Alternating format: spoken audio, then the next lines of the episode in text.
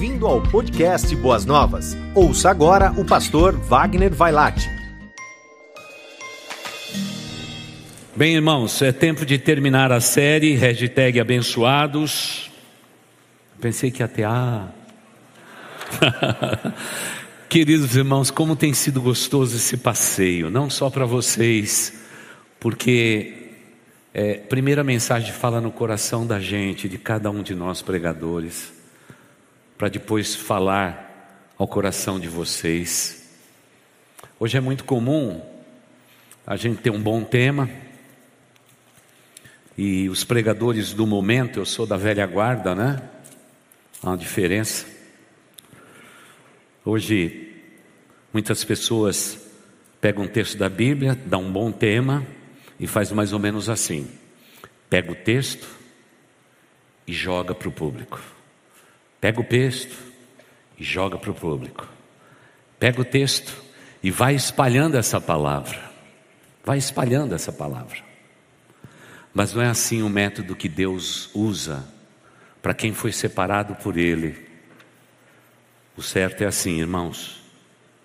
O pregador pega a palavra coloca dentro do seu coração, Deus fala a sua mente e aí ele derrama para o público. Pega da palavra, coloca no coração e do coração espalha para as outras pessoas. Porque se Deus não falar primeiro no coração do pregador, a palavra de Deus será honrada, nunca volta vazia, porque a palavra de Deus tem poder. Mas o conteúdo de uma pregação muitas vezes pode ser perdido.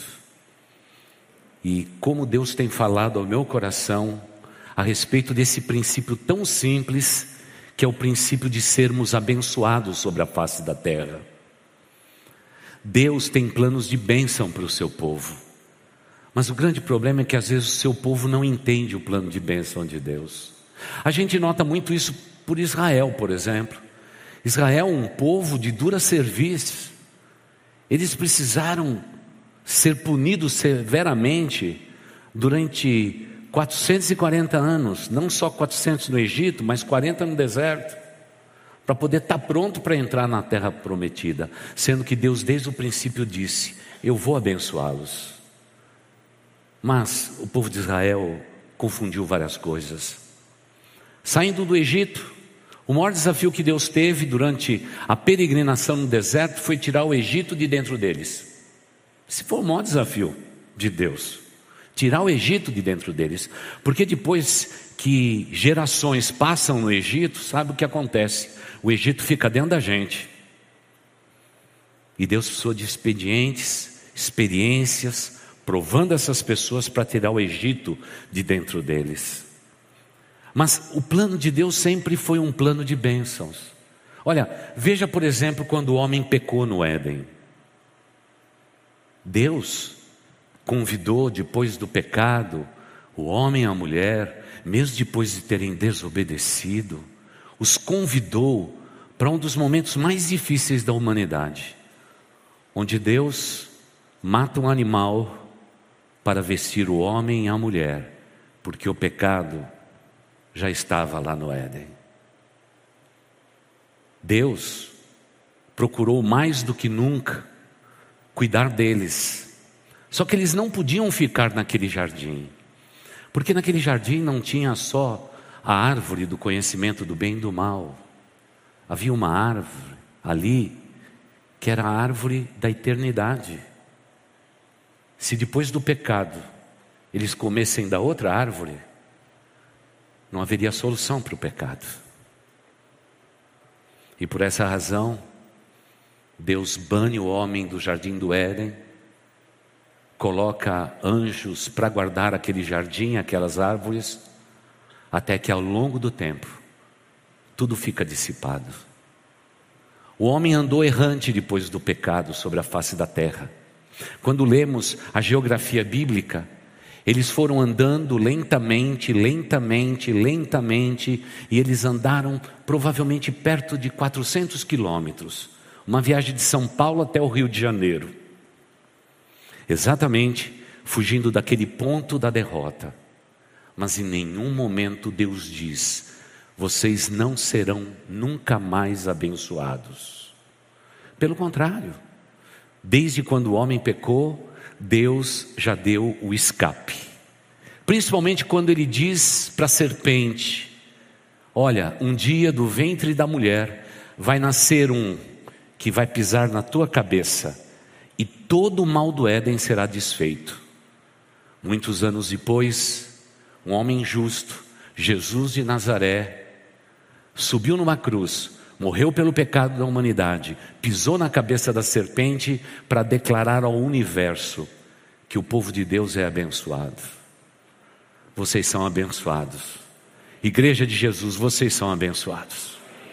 Vocês precisam crer nisso, porque os problemas da vida, a pandemia, a pós-pandemia, tornou-nos mais pessimistas, nos tornou pessoas que estão preocupadas demais com o dia de amanhã que a gente nem vive o hoje. Veja a figura masculina dentro dos nossos lares.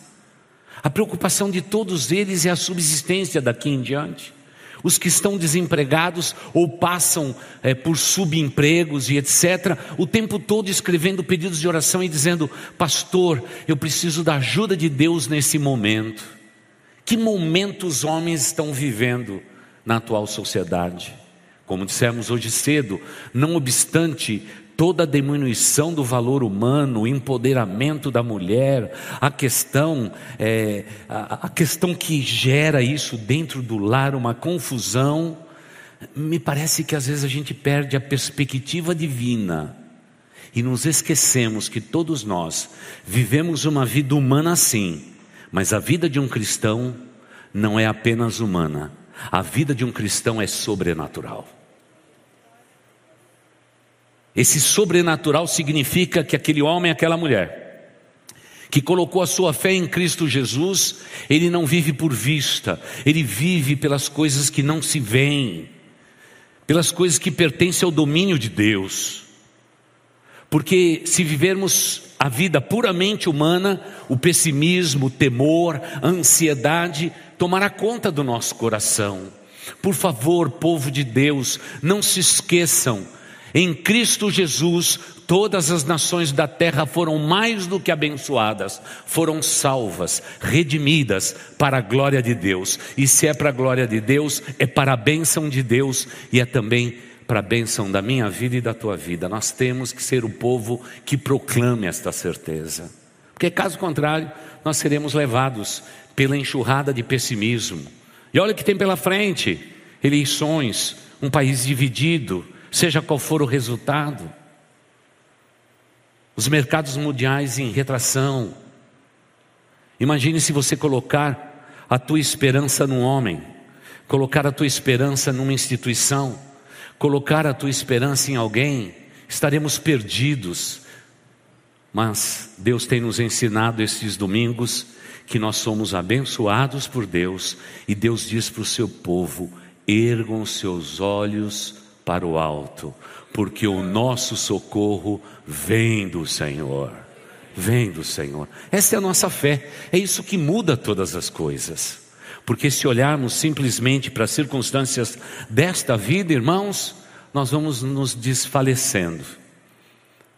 Eu moro em São Caetano do Sul e vindo para cá, pelo menos três pessoas diferentes, em sinais diferentes, com placas dizendo: estou passando fome preciso de socorro, preciso de ajuda. Quantas pessoas querem sentir-se abençoadas? Mas você é abençoado. Você é abençoada. Talvez você diga, pastor, minha vida não tem sido uma vida de bênçãos. Então, deixa eu dizer para você, eu desejo que sua vida seja abençoada por Deus. Mas por favor, se coloque no lugar da bênção. Muitas vezes, Deus quer nos abençoar, mas a nossa humanidade, o nosso medo, a nossa ansiedade, atrapalha até a perspectiva das bênçãos de Deus na nossa vida. Agora mesmo estava observando vocês, porque é isso que eu gosto mais de fazer. Eu gosto de crente. Eu gosto de crente, eu gosto de gente. Eu estava vendo vocês chegarem aqui na igreja. Claro, a gente dá uma olhada lá e vê vocês chegando. Às vezes até a gente pode olhar numa câmera e, e, e dar uma sondada em vocês. Tem gente que chega carrancudo para a igreja. E eu digo no meu coração, Senhor Deus, eu acho que está chegando um desabençoado aí, que já está bravo, já brigou com a esposa no elevador, vamos embora para a igreja, eu não gosto de chegar atrasado. Eu quero estacionar o carro dentro da igreja, porque se estacionar do lado de fora da igreja é perigoso, e não sei o que mais. E ela ainda está dizendo: só um minutinho, meu amor. Você sabe como é um minuto de, de mulher, principalmente para passar a chapinha. E o, e o marido está lá bravo, dizendo: Vamos embora. A criançada já está pulando no sofá e caindo no chão. Aquele anjinho está pendurado no lustre. E, claro que o pastor está exagerando para ilustrar, não é? E aí a mulher chega e diz assim: Ficou boa essa roupa em mim? E ele diz assim: Claro que ficou. Ele nem olhou. E ela diz: Eu não gostei e volta para lá. É, é muito complexo.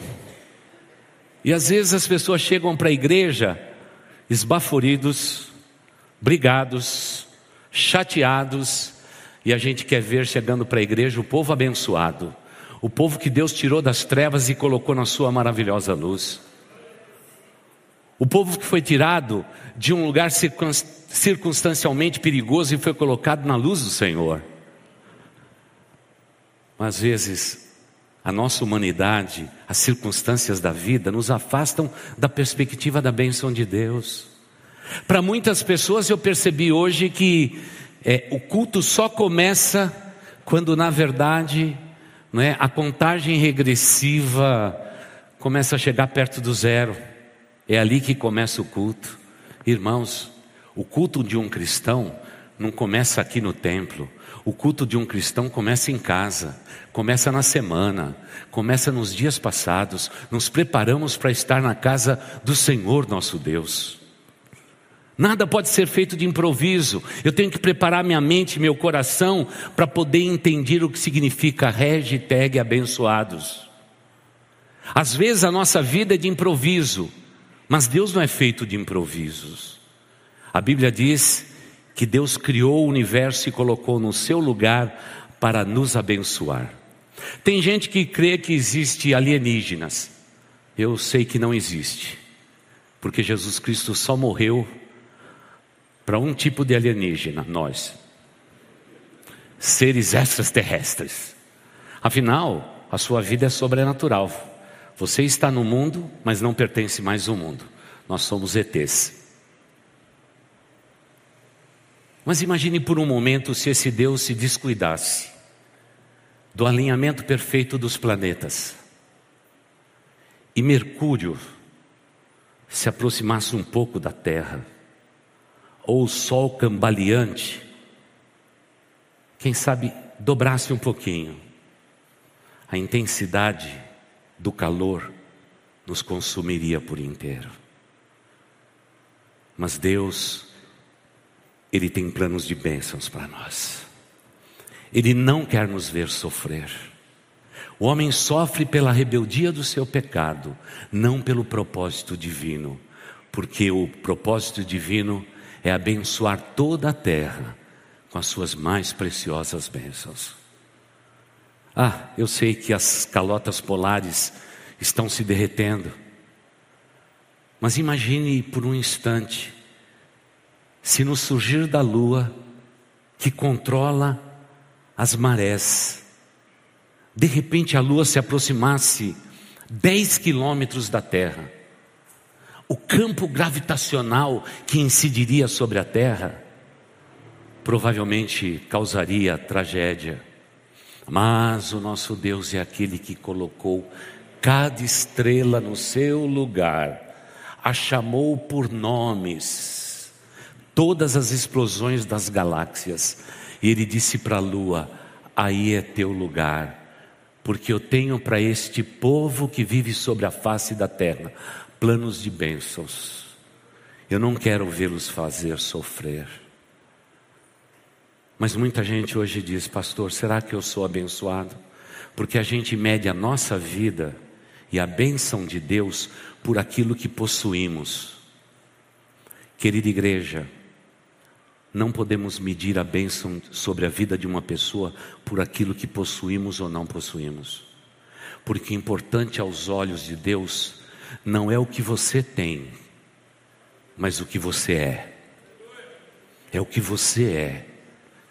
Meu irmão, minha irmã, você tem que abençoar o mundo onde você está. É para isso que Deus nos chamou, para sermos abençoados. O texto maior nosso nos diz assim: o Senhor disse a Moisés: Moisés vai lá, chama Arão e os seus filhos que são sacerdotes e diga a eles expressamente: é assim que vocês vão abençoar o meu povo, os israelitas, dizendo: o Senhor te abençoe e te guarde. O Senhor faça resplandecer o seu rosto sobre ti e te conceda graça. O Senhor volte para ti o seu rosto e te dê a paz. Assim, esse povo invocará o meu nome sobre os israelitas todos, e eu os abençoarei. Como se Deus dissesse: eu separo pessoas para ministrar ao coração do meu povo, para que o meu povo nunca se esqueça que este povo, que se chama pelo meu nome, eles serão abençoados sobre a face da terra, hoje e sempre. É definitivo, é definitivo. Nós não podemos voltar atrás disso. Quer no Novo Testamento, quer no Velho Testamento, podemos ver isto. Hoje eu quero falar sobre aquele verso conhecido, ou os versos conhecidos de Jeremias, versículos 11, 12 e 13. E vocês conhecem bem a história lá de Jeremias, capítulo 29. Já desde o comecinho dele, a história é mais ou menos assim. Profetas que não eram legítimos profetas, homens que usavam da sua autoridade terrena, das suas vestes talares, para dizer ao povo: assim diz o Senhor, assim diz o Senhor. Misturado naquele povo, na Babilônia, com adivinhos, com vários deuses, eles começaram a semear no meio do povo o que não era verdade, dizendo: Ei, gente, olha, pode preparar a mala. Nós fomos trazidos para a Babilônia, nós vamos ficar aqui pouquíssimo tempo. Já já, vamos voltar. Já já, vamos voltar para a nossa terra. Fomos desterrados, mas não se preocupem. Deus manda dizer a vocês que a gente vai voltar. E pior de tudo é que o povo começou a se regozijar porque o retorno era próximo. E aí Deus precisa falar com um genuíno profeta chamado Jeremias e dizer: Jeremias, meu povo vai ter decepções atrás de decepções, porque o que está acontecendo na Babilônia é algo muito errado. Aquele povo acha que foi para lá, pela minha vontade, para passar alguns meses lá.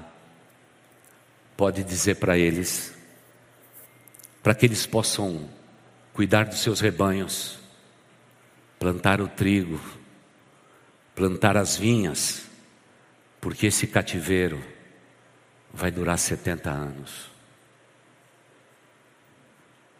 Mas diga a eles que nesses 70 próximos anos eu estarei com o meu povo. Mesmo que os dias sejam difíceis, mesmo que eles tenham sido levados cativos, eu estarei com o meu povo. Só faltou Deus dizer, e vou usar até Nabucodonosor para cuidar deles. Só isso. O restante Deus falou tudo.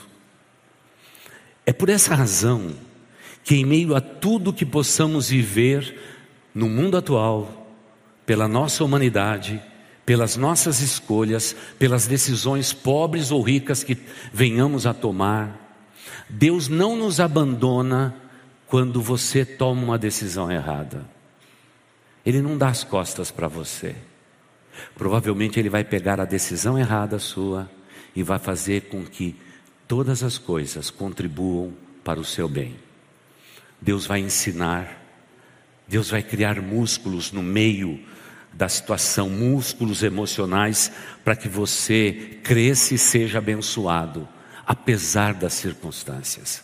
E irmãos, o que eu mais vejo no Antigo Testamento é que, apesar das circunstâncias, Deus não se esqueceu do seu povo. Apesar de todas as decisões que esse povo tomou, Deus nunca deixou de abençoar esse povo. Nós somos o novo Israel, a nova aliança de Deus. Deus continua com a mesma intenção. Eu quero abençoar o meu povo, o povo que se chama pelo meu nome. Deus sabe, nesta segunda-feira, não importa onde estejamos, quem é o seu povo. E Deus tem planos de bênçãos para a nossa vida. Veja o que nos diz o texto tão conhecido em Jeremias 29, 11 a 13 e o verso 14 a parte A. Porque sou eu que conheço os planos que tenho para vocês, diz o Senhor planos de fazê-los prosperar e não lhes causar dano, planos de dar-lhes esperança e um futuro. E aí, vocês clamarão a mim, virão orar a mim, e eu ouvirei meu povo. Irmãos, tem que dizer amém aí. Não está no meu esboço, mas está no teu coração. Você tem que dizer amém. Porque o povo de Deus vai buscar a Deus, vai clamar a Deus, e Deus diz: Meus ouvidos não estão tapados. Eu ouvirei meu povo no meio das circunstâncias, porque os meus planos para o meu povo são planos de bênçãos. E diz o texto: Vocês me procurarão e me acharão. Não faz muito tempo que a gente falou só dessa expressão, não é? Não faz muito tempo. Você já brincou de esconde-esconde? Deixa eu falar para essa moça que está aqui na frente, aqui, ó. Você já brincou de esconde-esconde? Já? Com a mamãe? Com o papai? Com as amigas? Ah, com as amigas é mais difícil. Você estragou minha ilustração. Mas quantos de nós, quando brincamos de esconde-esconde com os nossos filhos, a gente deixa o pé do lado de fora da cortina? Aí parece que a brincadeira não tem sentido, né? Mas tem todo sentido. Deus está dizendo nesse texto assim: apesar da circunstância que meu povo pode viver na face da terra, eles vão me procurar e eu sou o Deus que quero ser achado. Eu quero ser encontrado. Isso é uma declaração de amor. Você tem que dizer amém de novo. E eu me deixarei ser encontrado por vocês, declara o Senhor. Que coisa linda. A gente só pode glorificar o nome desse Deus, que apesar do nosso pecado, da nossa humanidade, das nossas circunstâncias, das nossas falhas, das nossas escolhas erradas, Ele diz: Eu tenho um plano para você, é plano de bênção. Meu irmão, agarre essa bênção. Agarre. Eu sei que talvez a palavra mais forte aqui para o povo hoje é prosperidade. Só que o conceito de prosperidade na Bíblia é muito diferente do termo prosperidade hoje. E aliás, Deus não tem nenhum problema de alguém prosperar. Deus ama as pessoas prósperas. Se eles forem generosos, então, Deus vai mandar mais, pode ter certeza. Prosperidade na Bíblia é isso. Se eu tenho uma casa, pode ser alugada, pode ser emprestada se eu tenho um lugar para me abrigar, se eu tenho como me alimentar, se eu tenho como vestir, eu devo estar contente com tudo isso. Isso é prosperidade da Bíblia. Pode parecer simplista, mas é. Prosperidade significa na Bíblia não ter falta de nada. Tudo que você tem é na medida certa. Na medida certa. Isso tem acontecido com vocês, eu tenho sido testemunha. Nada tem faltado a vocês. A vida tem sido dura. Supermercado hoje, hein, meninas? Tá difícil, hein? Tá difícil. Eu nunca vi, eu, a gente que gosta de café lá em casa, nós estamos horrorizados com o preço de café. É engraçado que a gente foi outro dia para os Estados Unidos, ainda fizemos propaganda para nossa filha lá. Olha, nós pagamos 16 reais, meio quilo de pó de café. Voltei, 19, 20.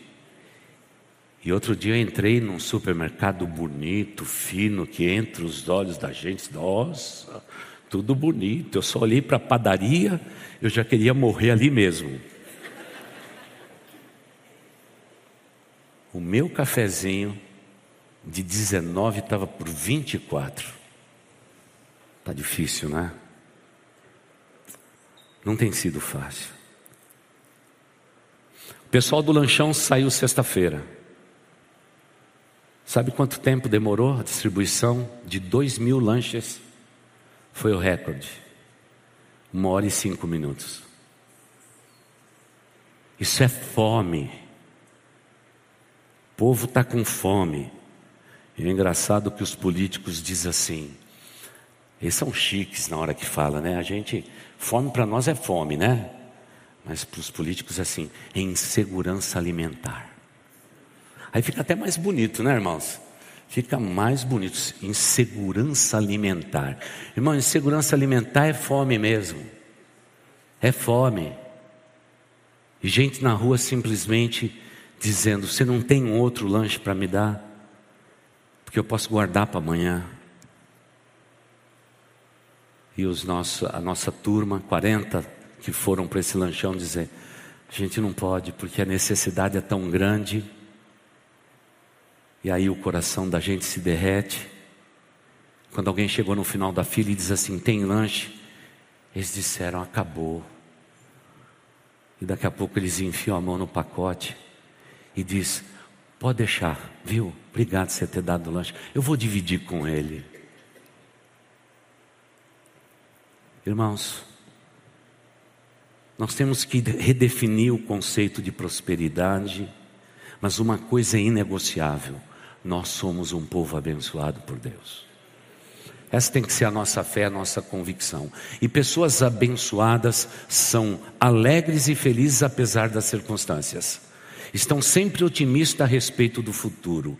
E olha para o futuro e sorri para ele. Sorri. E quero dizer para você: quando você sorri para o futuro, o diabo fica furioso. Porque ele olha para nossas circunstâncias e diz: não tem razão de sorrir, mas está sorrindo, está agradecido a Deus, apesar de todas as circunstâncias. Todas as circunstâncias. Dias atrás fomos visitar alguém bem doente. Primeira pergunta que faz: Como que está a igreja? Falei, não, eu quero saber como você está. Não, pastor. O senhor conta para mim como é que está a igreja, porque já faz mais ou menos uns três anos que eu não vou na igreja. É ou não é povo abençoado? É povo abençoado. Pastor, tenho orado pela nossa igreja. Agora que eu estou na cama, fico olhando para o céu o tempo todo, só orando, pastor. Pastor, chegou bastante gente lá. Eu falei, chegou, chegou um povo bom lá, viu? É, chegou. Olha, já teve três chegadas lá, só gente bonita. Os feios não chegam para a nossa igreja. Ele sorriu e disse assim: Você está brincando, né, pastor? Bom, está chamando os homens aí de feio, as mulheres são sempre bonitas. Onde que você vai encontrar um povo assim? A doença está corroendo pedaços do seu corpo, mas a esperança dele não está nesse mundo. A esperança é futura, porque Deus diz assim: Eu escolhi você, eu te abençoo com toda sorte de bênção. Eu vou abençoar você, vou abençoar a sua descendência, e um dia estaremos juntos nos céus e estaremos abençoados para todo sempre. Do começo ao fim, o plano de Deus é plano de bênçãos. O grande problema é que a gente às vezes fica que nem o povo de Israel, confusos na Babilônia.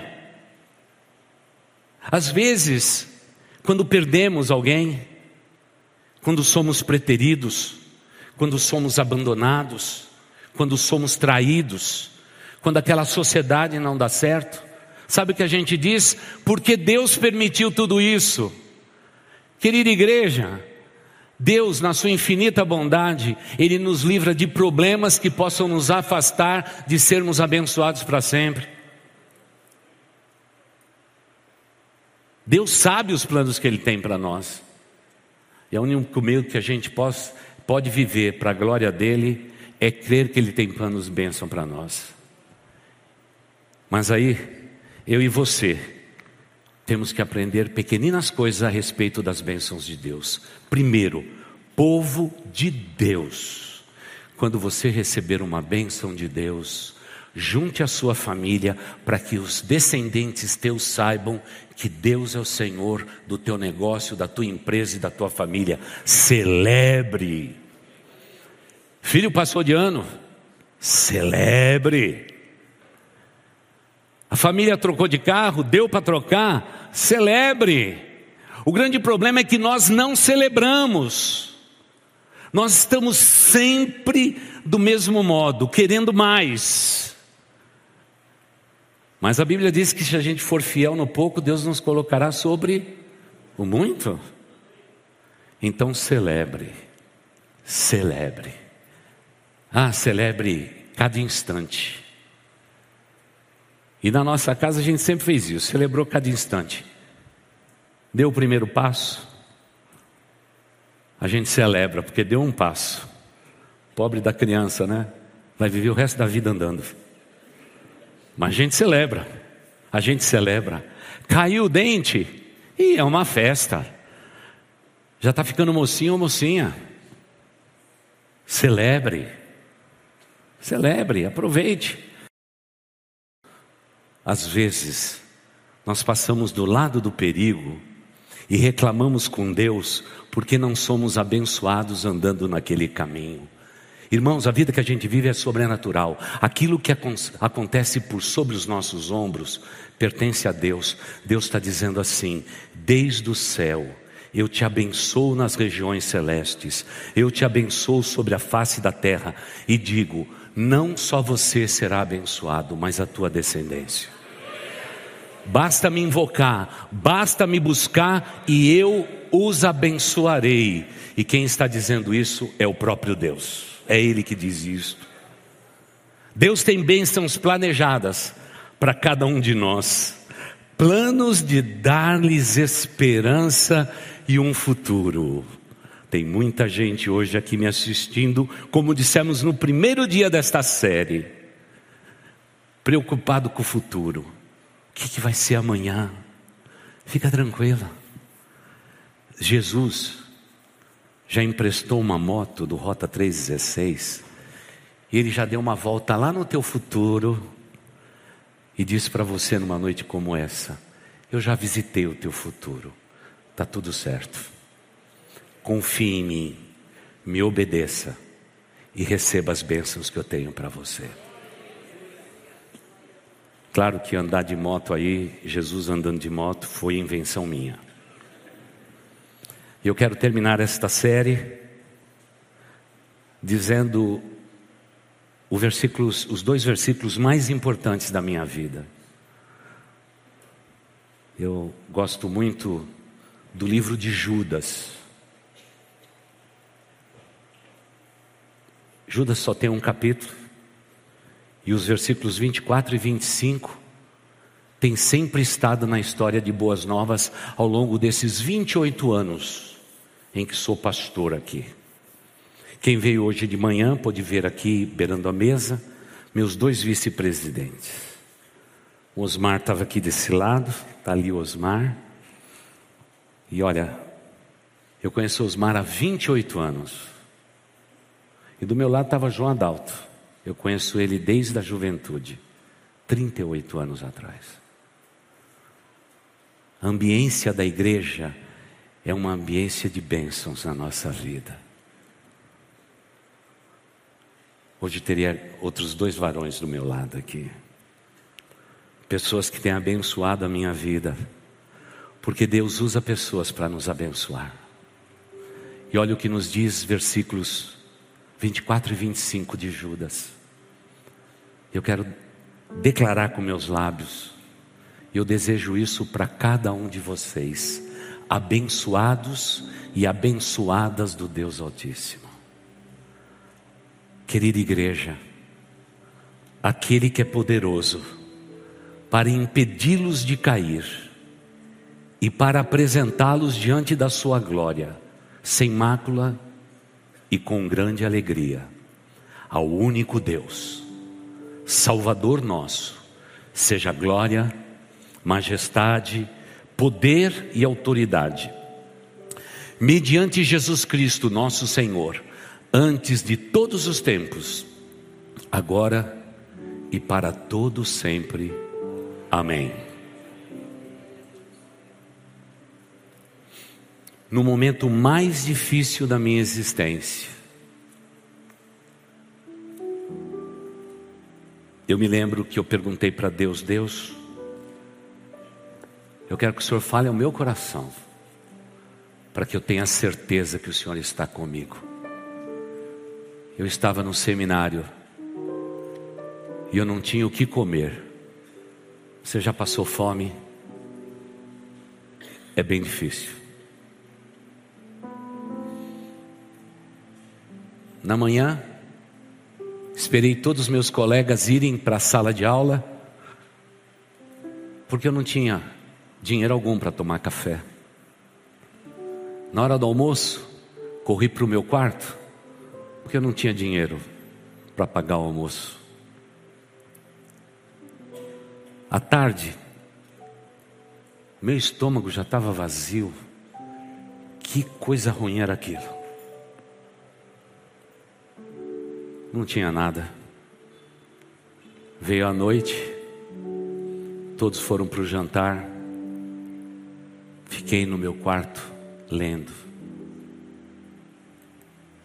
Aquele foi um dia muito baixo na história da minha vida, porque enquanto estava com meu pai e minha mãe, nunca passei fome, nunca passei por algo parecido.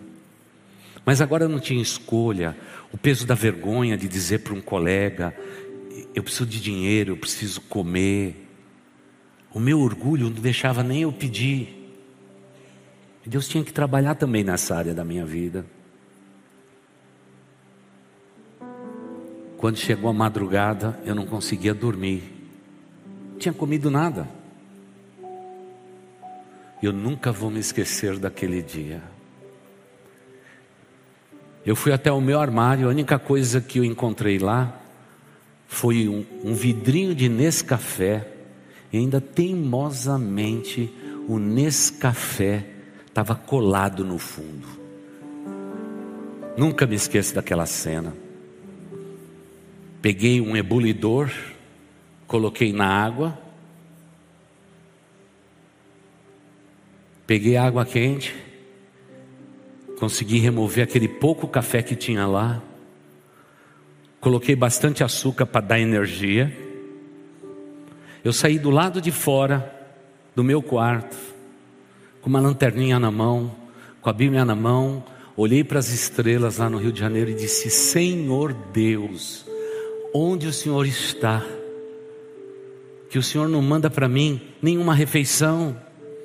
Elias foi alimentado na caverna. O povo de Israel teve maná no deserto, fresquinho toda manhã. O orvalho virava um algodão e eles comiam aquilo tudo. E para mim não tem maná. Senhor, eu acho que eu tenho que abrir mão da minha vocação. Eu acho que o Senhor não me chamou eu acho que eu fiquei emocionado e vim para o seminário. Mas aí eu li Judas 24 e 25. E Deus diz assim: Wagner, você não entendeu nada da minha glória. E quando eu olhei para aquele texto que acabei de ler para vocês, eu fiz um pedido para Deus. Eu tinha acabado de colocar aquele Nescafé num copo. Estava quentinho, cheio de açúcar, para dar energia. Eu disse: Senhor Deus, me perdoa. Mas se o Senhor me abençoar, eu vou te servir para o resto da minha vida. Permita que esse pouco de café, junto com o Senhor, seja suficiente para me alimentar nesta noite. Tomei num gole só, saboreei do finalzinho para sentir o açúcar todo. Eu sempre fui criança. E aquilo desceu para o meu ventre e me perdoe os irmãos o que eu vou dizer agora, porque não é elegante dizer de um púlpito, deixa eu ficar aqui um pouco de lado. Naquela noite, eu arrotei com um copo de Nescafé misturado com açúcar, como Deus dissesse: Você nunca vai passar fome. Eu sou o Deus das madrugadas. Eu sou o Deus das tuas madrugadas e eu vou estar com você. Por isso, por favor, nunca me dê um nesse café, porque as recordações não são as melhores. Sabe o que eu aprendi naquele dia? É que nada me faltaria durante toda a caminhada. Porque quando eu fui chamado por Deus, minha igreja não acreditou na minha vocação. Os diáconos da minha igreja se reuniram, enviaram minha esposa para o seminário, um outro jovem da igreja para o seminário, mas eles disseram: você tem que ficar aqui, porque provavelmente Deus não está te chamando. Deus não comete erros. Mas eu tinha certeza que Deus estava me chamando. E eu fui embora e foi com um copo de Nescafé na mão, cheio de açúcar, é que eu fiz uma aliança com Deus. Senhor, se isso for uma refeição, eu te servirei por toda a minha vida. E Deus fez daquilo uma refeição. E depois daquele dia, nunca nada mais faltou na minha vida. Deus às vezes nos leva até o lugar mais baixo para mostrar o quanto alto Ele é. Mas Ele diz: Eu sei os planos que eu tenho para vocês planos de bênçãos, planos de fazê-los prosperar. E esses planos não vai causar mal algum a vocês. E eu abençoarei vocês e abençoarei a descendência de vocês sobre a face da terra eu estarei para sempre com vocês. Da minha parte, eu estou incluso naquela foto do corredor. Se você não tirou, tire e poste na internet. Hashtag abençoados. Você ouviu o podcast Boas Novas? Venha conhecer a nossa igreja. Estamos localizados na rua Marechal Malé 611, Parque de Vila Prudente. São Paulo. Esperamos por você!